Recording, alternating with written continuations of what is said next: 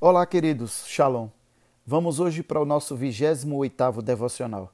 São 100 dias que Deus nos chamou para uma caminhada intencional, debaixo de revelações diárias até Pentecostes. Portanto, espero que você esteja trabalhando o que o Senhor tem dado a você, que você esteja recebendo revelações da parte do Senhor e fazendo a sua caminhada de forma a ter mudanças significativas para que em Pentecostes você esteja na posição de receber de Deus um aumento significativo, uma ampliação significativa do mover do Espírito Santo na sua vida.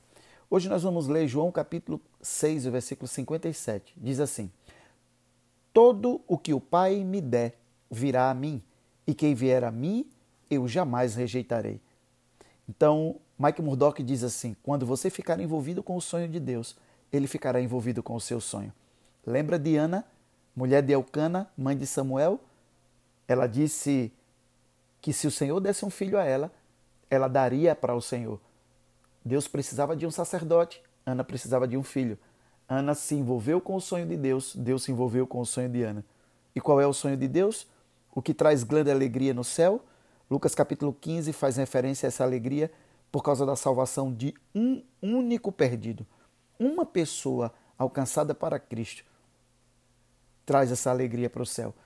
Lucas registra três parábolas que falam do grande júbilo de achar uma ovelha, uma dracma, um filho que estavam perdidos. Os anjos viram que Jesus precisou renunciar ao sair do céu, abrindo mão da sua glória para vir à terra, morrer pelos pecadores. Que seja por isso que há tanta alegria entre eles quando um pecador se arrepende. Isso faz valer a pena o que o Senhor fez não há nada mais precioso e que traga maior alegria ao coração do Pai do que você conduzir alguém a Cristo.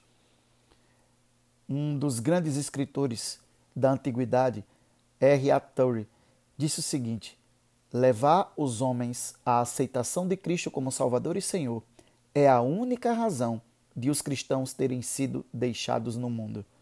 Meu Deus, que declaração! Levar os homens à aceitação de Cristo como Salvador e Senhor é a única razão de os cristãos terem sido deixados no mundo. Jesus diz nas três parábolas que um pastor, uma mulher e um pai acharam o que estava perdido. Significa que pessoas comuns podem fazer o mesmo. Assim como leões geram outros leões, tigres, outros tigres, discípulos geram outros discípulos. Você é um instrumento escolhido por Deus para dar luz a novos discípulos buscando os perdidos. Inclua no seu plano de vida, inclua nas suas metas de vida, inclua na sua agenda, inclua no seu projeto pessoal, para que nesses 100 dias você alcance pelo menos três pessoas para Cristo. Os céus se abrirão para a realização de uma celebração imensa a partir dessa maravilhosa meta que você tiver de trazer uma vida para Cristo. Invista no seu ministério, invista no seu chamado Invista também no Cultura do Reino, porque é sua igreja, para que você participe do crescimento numérico que o Senhor está nos trazendo.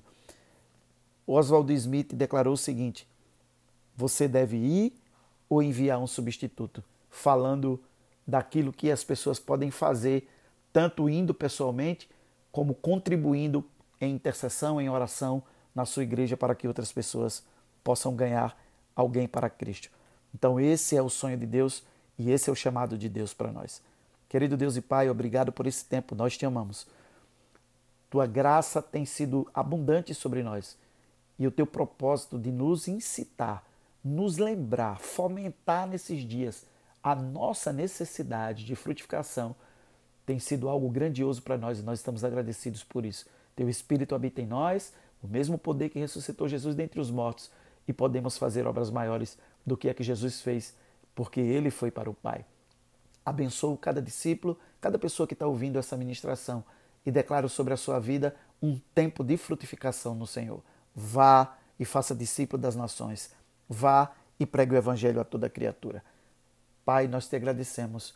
Beijo no coração, queridos, em nome de Jesus.